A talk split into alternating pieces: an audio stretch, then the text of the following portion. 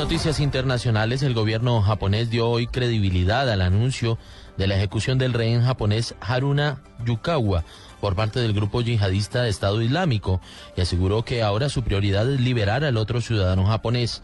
El primer ministro nipón, Shinzo Abe, aseguró que la grabación es altamente creíble y lo calificó y calificó este hecho como un acto de terrorismo despreciable e imperdonable.